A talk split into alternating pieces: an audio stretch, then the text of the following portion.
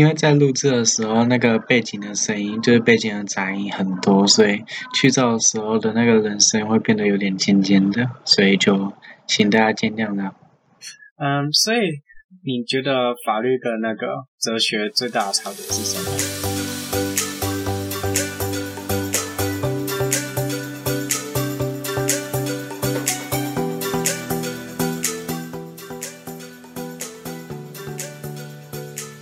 大家好，欢迎回来麦乱聊。然后我是麦当当，今天我们要邀请一个嗯，哲学系的博士吗？是吗？是博士，已经是博士了，超厉害的，对啊。然后同时也是我的堂哥这样子，是吗？是，好尴尬。好啦，表哥啦，其实表哥，哎，是表哥吗？是表哥。哦，哎哎哎，没有，不是，对啊，是堂哥啊。好，对不起。我们看哲学这个是没有学到亲戚的称谓，称谓要怎么称的？没没事的，反正在英文统一都叫做 cousin 嘛。Yeah。啊，就是嗯，你不是常常去国外，就是就是之前去国外念书嘛，然后念了一大段时间。嗯。那我一直很好奇，就是你那时候不是都已经拿到那个嗯学位了，为什么还要继续留在那边？嗯，其实就是有一点尴尬，因为是说理论上。博士口试通过的那一天，哦，其实不是口试通过的那一天，而是说口试通过了之后，然后系上会有一个小组研议小组，然后后来研议说要不要通过你的博士学位，然后等到他通过的那一天，理论上你的身份就是博士，然后他会给你一封信。就是叫做你可以离开学校的信，所以理论上你有那封信，你就算博士，你就拿到学位的意思。但是呢，那个时候你的学位还没有正式授予，你拿到的东西只是一封信而已。然后你还要特别到一个毕业典礼去，然后在一个正式的毕业典礼里面，他才会给你正式的学位证书，才会像我们拿到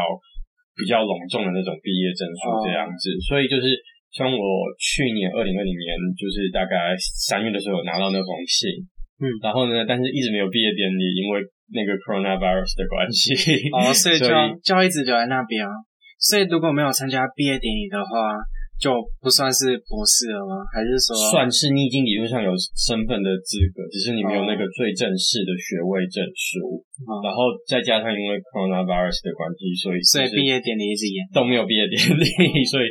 没有没有正式的学位证书，但是身份理论上就算是已经是博士了这样子。嗯，可是我就是不是有很多学校都是那种线上的毕业典礼吗？为什么你们学校也不要？办个什么线上的毕业典礼之类的，呃，可能二零二零年的时候，因为才刚发生，然后所以大家也不知所措。对，大家一开始都只是想说可以一直不断的延期，不断的延期，然后可能延到现在。嗯、或许之后他们会想要有办法研发一个线上的毕业典礼吧，但我不知道有多少人会想要参加一个线上的毕业典礼，就是 应该会很吵，然后都是杂讯。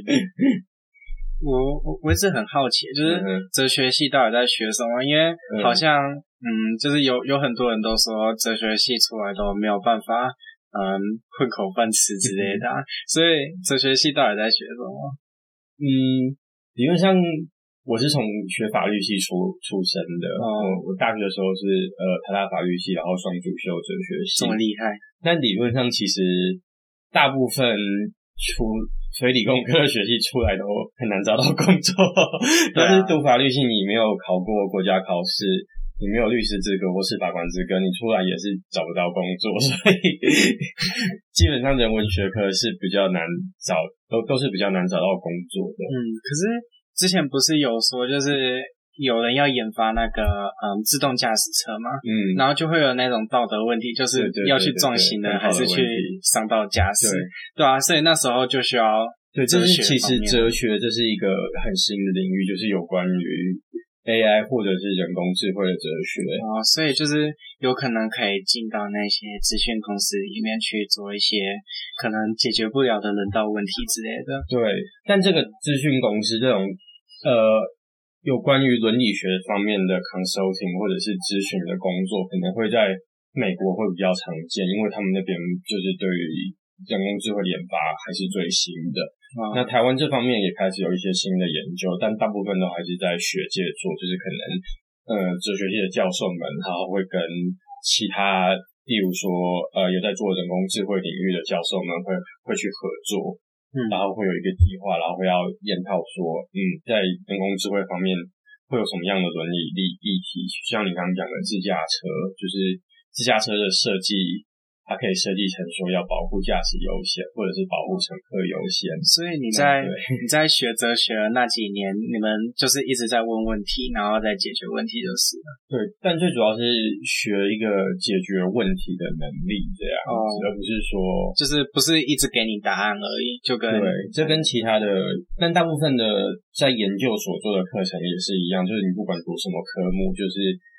不会像在读高中或者是。大学其实理论上，大学就要想办法要有自己能够解决问题的能力，而并不是只是背诵这样子。嗯、那但是研究所方面的话，呃，理论上所要培养给你的，就会就是要知道说，所有的知识都是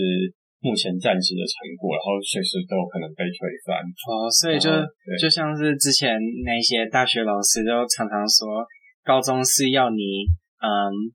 学之前别人告诉你的，对，然后大学是要你嗯怀疑你自己所学的，没错没错这样学的。哦，所以嗯，然后研究所就是说你要能够在贡献你自己所产出的知识，就是已经不是前人所讲过的东西，而是你自己去做研究，然后得出来的一些世界上还不知道，然后但是新的东西，然后你要想办法用一个。有逻辑的方法把你的这些把它统整下来，然后让那些嗯其他人比较容易就可以跟上。对对对对。哦、嗯，那我我一直有一个问题，就是为什么大学教授那么不不会教书？就是为什么很多大学教授讲的东西、嗯、其他人都听不懂？是因为他们没有统整好吗？还是说因为那些东西对他们来说也太新了之类的？嗯，有。可能我觉得有几点原因，第一点原因是说，他们大部分都会认为说，大学教授的工作就是在教书，但其实上教学只是大学教授的工作的其中一部分。还是说，大学教授只是告诉你方法而已，然后之后你要自己去摸索这样子？对，有一点是这样，但最主要我觉得是说，他们的呃工作内容是说有研究。教学跟行政这三方面，所以教学其实只是大学教授里面生活里面的其中一个部分而已。哦，所以大家可能会以为说，好，这个大学教授一年教两门课很爽，就是他们教完课之后就什么事都可以不用做。但实际上就是在空档的时候，你还是要做自己的研究。然后，纵使你没有做自己的研究，你可能也要准备课程，因为你总不可能就是。什么都没有准备，然后就可以上到讲堂上，然后一直滔滔不绝的讲了三个小时。就就是要自己在那个嗯，可能下课的时候也要去做研究，不是说一下课就没事做之类的。那但是在大部分在学界里面，嗯，大家要保持学界地位，最主要最主要的衡量标准还是看你的研究产出，而不是看你的教学哦，这样子。所以大部分的。所以教授会比较偏向要，但也会有很喜欢教学的，嗯，大学教授。但就是因为有研究的工作，还有行政的工作，就例如说可能要处理细项的问题等等的，所以其实教学，呃，教学就只是教授生涯里面一个其中一部分而已。那可能因为没有时间准备的关系，然后所以大部分，也不是说我想错，不是大部分，这样会得罪很多人，就是说。呃，有一些教授就会觉得说，我我不想要投入太多时间因为因为教学那一部分没有算入绩效里面，所以他们其实有算入绩效里面，就是所谓的就是 教学评鉴这种东西哦，还有学生还会评鉴哦。对，所以像大学的话，就是课课程，例如说在期中的时候会有一个教学意见评鉴，然后就看你你觉得这个教授好不好，啊，如果不好的话，你们可以把它踢掉啊之类的。嗯。不能直接踢掉，除非有很严重的问题。就哦，例如说，就是有失职啊，例如说抄袭或者是性骚扰，就可能这两个是在学界里面最严重的。但要是教学绩效非常不好，可能就是会被系上关切。然后教授是不是能够升担，也就是看你在教学。呃，研究还有行政这三方面的表现，所以教学也是其中一部分而已。这样，所以可能你已经那个快要不及格了，你就直接给他的那个绩效评低一点，这样你就会及格了。不会，因为这些教学意见都会是匿名的哦，不能看到名字，因为就是如果你看得到名字，那你的这个意见评量你就没有办法彻底的表达你的意见这样子，所以你没有办法说，因为我可以给你评鉴比较高分，然后你就给我比较高分这样。虽然有一些教授会因为评鉴的关系，然后会给学生比较甜的分数，因为学生会知道这是一门甜课，他就会来修。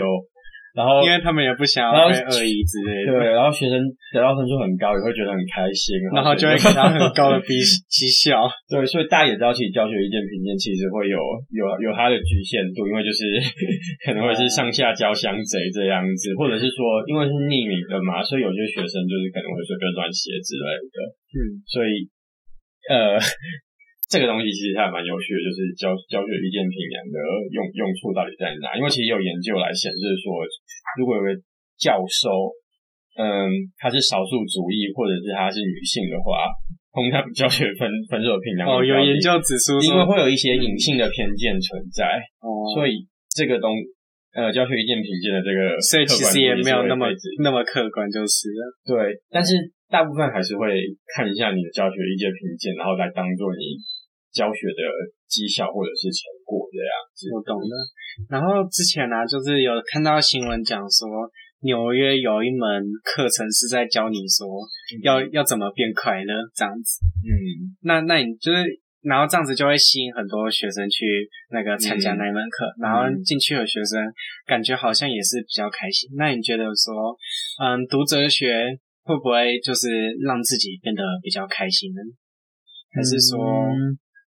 我觉得哲学它主要是让你知道，呃，什么是开心，什么是开心，什么是开，就是可能哲学会问一些比较呃定义或者是本质性的问题，他们会问说开心的本质到底在哪里？哦、就例如说，呃，在哲学研究一门一门领域叫做价值学，就是研究说什么东西是有价值的。那还有分那么细哦，就是还有分什么价值学之类的。其实我可以回到你刚刚第一个问题，我好像没有回答你第一个问题，就是说哲学系到底在学什么？嗯，呃，最主要传统哲学系可能会有两个主比较大的领域，一个是理论哲学，理论哲学就是学习说到底什么东西是存在的，然后我们又如何可以知道那些存在的东西，然后我们又如何可以获得知识。所以形象学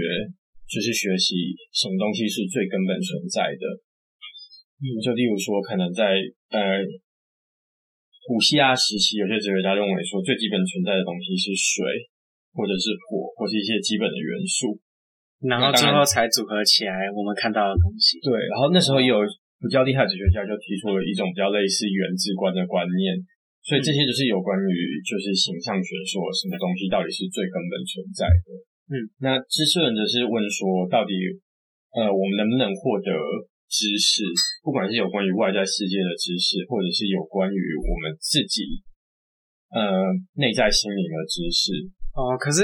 有的时候哲学就像是你刚刚说的，啊，哲学就是古希腊不是有人推测出是用元素做成的吗？嗯嗯，可是最后好像也不是那样子啊，不是是用什么原子跟电子那些的。所以有一些哲学在。呃，传统领域方面，至少在形象学或知识论方面，会跟科学有一点重叠。因为你可以想说，同样的问题，其实也可以用科学来研究。例如说，什么东西是存在的？嗯，就可以用观察，就就是一个用文字去叙述它，然后一个是告诉你那个东西实际上是什么，就是了。但可能哲学会比科学再更基础一点，因为就你可以想说，很多科学家他们也会去相信，呃，神的存在。就例如说，他们会认为说。好，我们可以用科学解释解释宇宙的形成。宇宙形成是一个大在大爆炸之后，然后宇宙不断的扩张，然后星体开始形成。嗯，但是他们同时会想，他们会想说，好，那在大爆炸之前到底是什么？又为什么会有大爆炸这个东西发生？哦，所以有些呃科学家会认为说，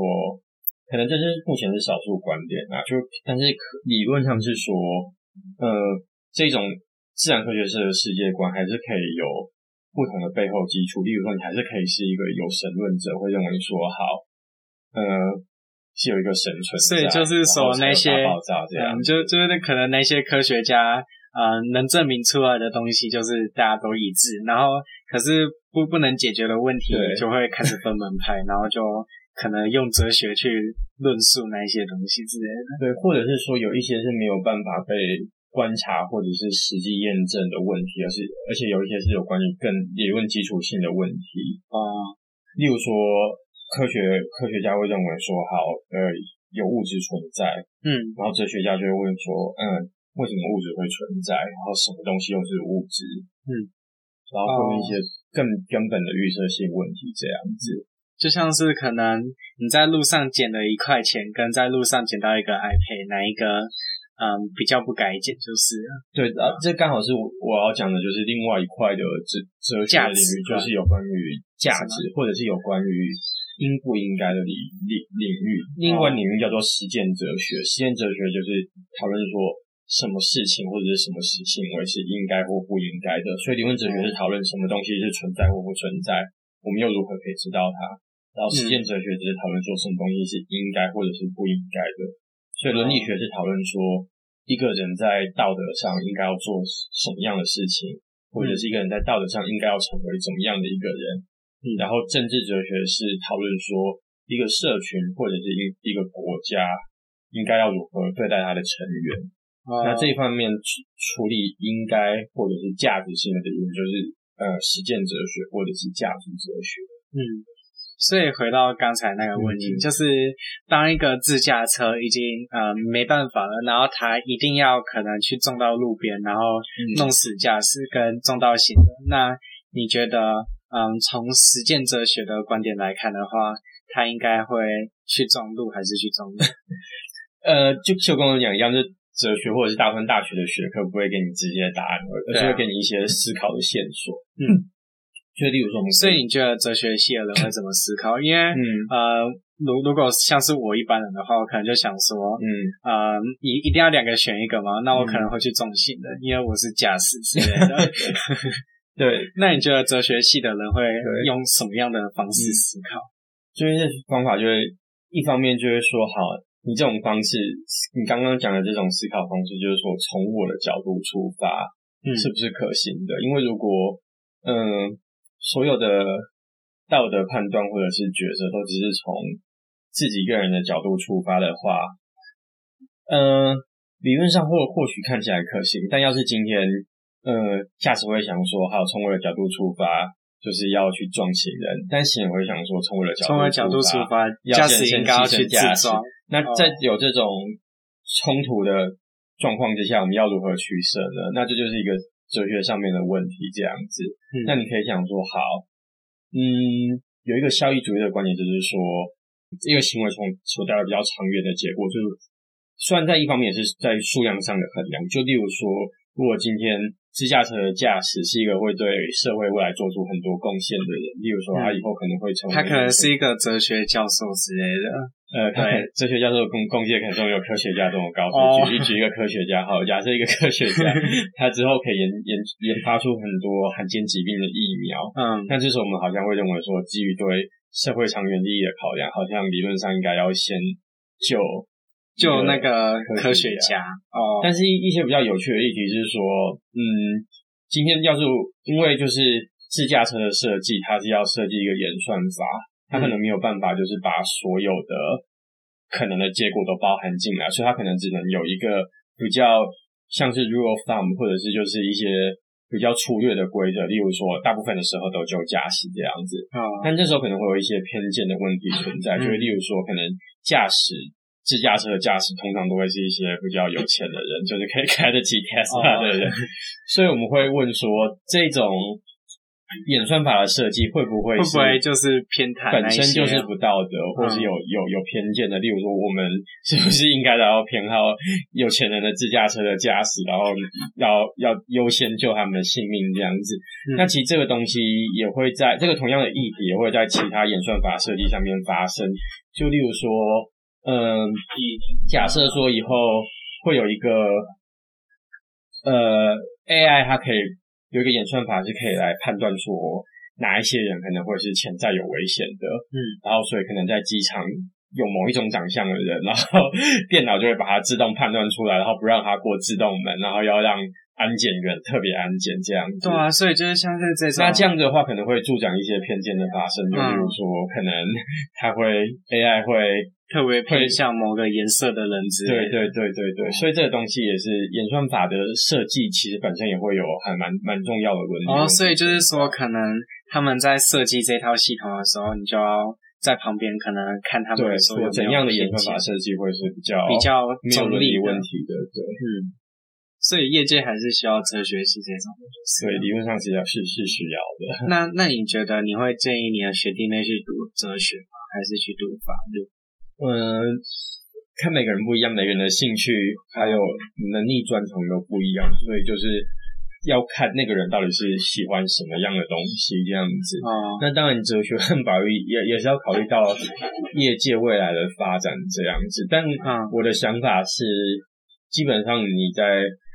大学读的就是一个比较基本的知识，还有解决问题的能力这样子，所以，嗯，从负面角度来讲，不管你你学哪个科系，就是可能除了电机系以外，要找到工作都会都都都需要你的一番努力这样子。哦、对，所以文科出去就是辛苦，不管你选哪一个都一样。嗯，也不一定会是辛苦。嗯，比较难，没有比较没有难找到工作，但我觉得辛苦不辛苦是看个人的价值观。嗯、就是如果你有些人他可能在觉得在台积电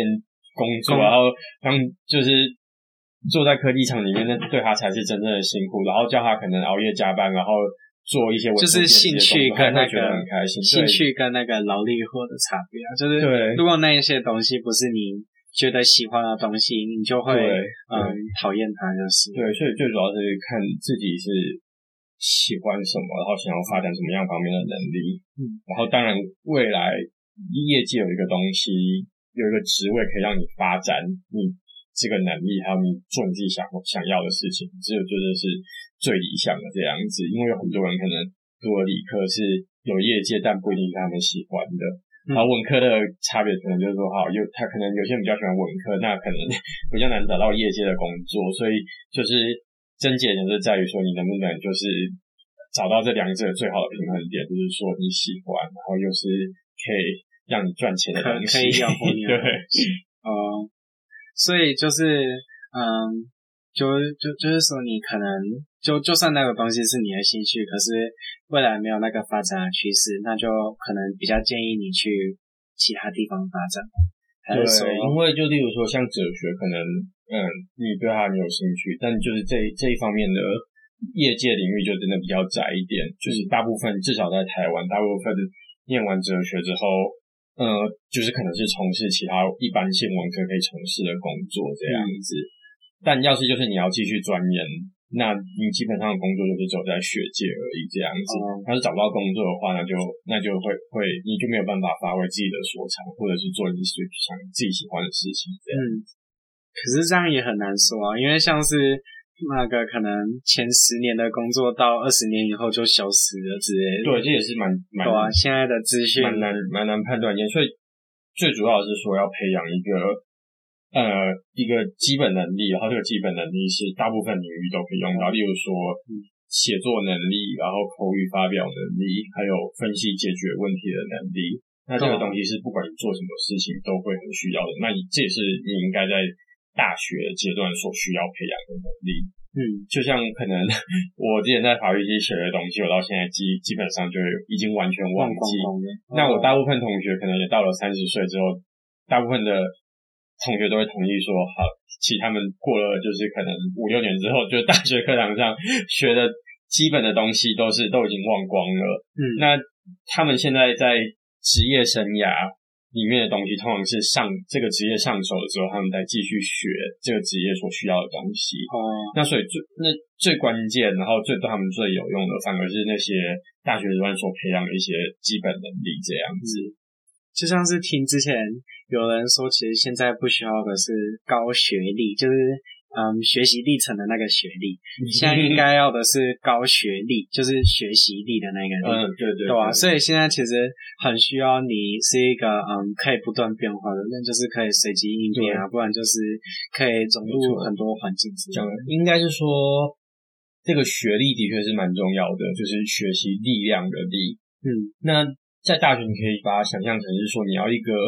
学习你如何学习的过程，哦，就是给你一个搜寻引擎啊，然后你之后才要去可能，就例如说做你想要做的事。在国中的时候，你的学我们学习的方式就是好像不断的背诵，然后去吸收知识，然后在选择题的时候再用一二三四的答案里面给出来。嗯、但在大学阶段，你要学习的是说，好，呃，已经在人类比较知识前沿的地方。基本上不会有参考书 或者是课本来帮你统整说，因为你可能高中读的东西就是已经确定了，然后那种东西可能近百年内都不会再改，那些东西都是事实的，所以就不需要你去可能深入探讨说这个东西到底是对的还是不对的。可能，但是你进入大学，然后你学到的东西可能，嗯，不一定是正确的，所以你就要怀疑说你。的学的东西到底是对的还是错的，所以就不会有一个既定的答案。对，然后知识量的差别也是蛮大的一个问题，因为在大学里面的知识量就会很大，然后资讯的来源会不一样，所以你要学习说你要如何从很大的资讯量里面，然后把它统整出最重要的重点，然后把一些不叫不重要或者是不叫不可靠的资讯把它给删除掉，然后统整架构出一套你的。理论架构，然后你还要必须要能够用这个理论架构来处理一些实际的问题，嗯、或者是对一些实际问题做出批判。那这些东西都是你在高中或者是国中的时候不会做的。那这种学习力力量的力，就是基本上是你在大学的时候需要好好培养的一个能力。嗯，哦、呃，所以嗯，可可能就是说你要要要把难的东西变简单就是了，然后再变成可能。以后高中生会学到的东西，学到的东西，对。哦，难怪难怪人类会那么进步，就是因为嗯，不不断的简化知识，然后让高中生变辛苦。好啊，嗯，所以你觉得法律跟那个哲学最大的差别是什么？就是刚刚那个问题，法律跟哲学最大的差别，对啊。嗯还是你已经差不多忘光光法律在想什么了？嗯，我觉得比较大的一个差别是说，嗯，两个都会，至少就学门方面都会要去思考说怎么样可以解决问题。但是法律毕竟是要解决人的问题，还有人之间的冲突，所以法律不管怎样，最后你都必须要有一个比较确定的答案，这样子。嗯，就例如说，你总不能法官说好有 A 说跟 B 说两说都还不错，那然后从 A 方面来看 B B 是错的，从 B 方面来看 A 是错的之类的。好，那今天就开庭到这边结束了，谢谢谢谢各位当事人，再见。法官是不可以这样做的，哦，但哲学教授或者是你学哲学系的学生是可以这样做，所以，呃。哲学教授可能就会说，那这个问题就让你们自己去思考，然后我也不告诉你答案。下下一堂我们再继续 继续那个，但法法律的话，除非你是课堂上的讨论，但是理论上你最后还是需要去真正的解决一个问题。所以法律比较可以容忍说一些并不是很完美的解决方法，就例如说大家可能会觉得说什么 法官判案都是恐龙法官，或者是说怎么可以这样这样子判之类，但是其实呃。法官在判案的时候，都是在有限的时间、资源还有证据之下，然后所以要赶快做出选择的决定。就是可能某一个案子里面，只是他就是这个月百件案件里面的其中一个而已。然后他可能时间不足，然后精力也不足，然后可能这个案件本身的证据也是没有办法，也是当事人所呈现的证据也是不充足的，所以他可能只有在这种不完美的条件之下，然后才能够做出决定。那也没有办法，因为我们必须要做出一个决定，然后来解决纷争，所以法律会比较，至少在实务方面会比较容许，就是这种实际上的呃不完美存在。哦，我懂了。然后之前我有看过一本书，就是他说。其实法官跟一般大众所看到的事实是不一样的，就是有分成法律事实跟那个社会事实。然后社会事实就是可能媒体给大家看到的，就是嗯，可可能像是有一个凶杀案啊，然后凶手杀了他，然后之类的，就是可能通常都会把那个嗯加害者弄得非常的嗯。坏这样子，就是嗯嗯加重他们的，就是加重可能大众看他的的角度啦，嗯这样子，但是。法律可能就会说，嗯，因为某某些因素啊，可能前面有吵架之类的，然后他那个加害者可能也不是故意，是不小心的这样子，所以就是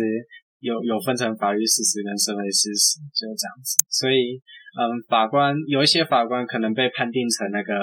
恐龙法官的原因，是因为社会大众看到的事实不是整个事件的全貌这样子。对，那你觉得啊，就是？嗯，不是像是那种法律诉讼啊，都会有被害的律师跟加害的律师吗？嗯，那你觉得就是那一种，嗯，可能大家都摆明了他已经可能已经杀了三四个人之类的，嗯、那你觉得我们社会大众还需要给他一个律师，让他嗯帮他辩护吗之类的？嗯，理论上还是需要一个律师帮忙辩护，是因为说，Well，你其实你的假设好像是说就是。案情就已经非常明确，但其实有很多案件可能是你甚至连那个人是不是加害人，可能都没有办法确定。所以为了可能要避免冤狱的发生，我们也可能要被对嫌疑人有一定的法律程度上保护，而不让他是就是被诬赖这样子。那今天纵使是案情比较确定，嗯，案情肯定会有轻重程度之分嘛。嗯，那所以我们也不能就是看到。哎，是看到椅子就开枪吗？那个那个那个术语是什么？我有点忘记了。Oh. 也不能就是，Well，反正你知道那个那个那个术语，也不能就是就认定说，好，如果他今天是做了某一个犯行，那他的犯行的严重程度就一定会是最严重的。就是那一种无罪推定原则，就是可能还没有判决出来之前，大家都认为是无罪的，所以每个人都应该要享有嗯他有的权利，这样子。就是世界上没有人就是完全都是。呃，但是法律上是很多人都是没有没有没有犯过法的，但是就是道德上没有人会是完全没有瑕疵的，哦、就是看是每个人都有下载过什么盗版影片之类的。对，每个人可能都会犯错或者是犯法，但是犯刑或者是那个严重程度就会高低不一，所以你不能说就是一个人有犯法，那他就哈该死这样子，就是这个犯行的严重程度还有他的背后成因还是需要判断的，所以这方面就会需要呃。辩护人的角色就会是非常重要对吧，所以还是要有律师。对，好，那我们先休息一下，然后我们等下再回来。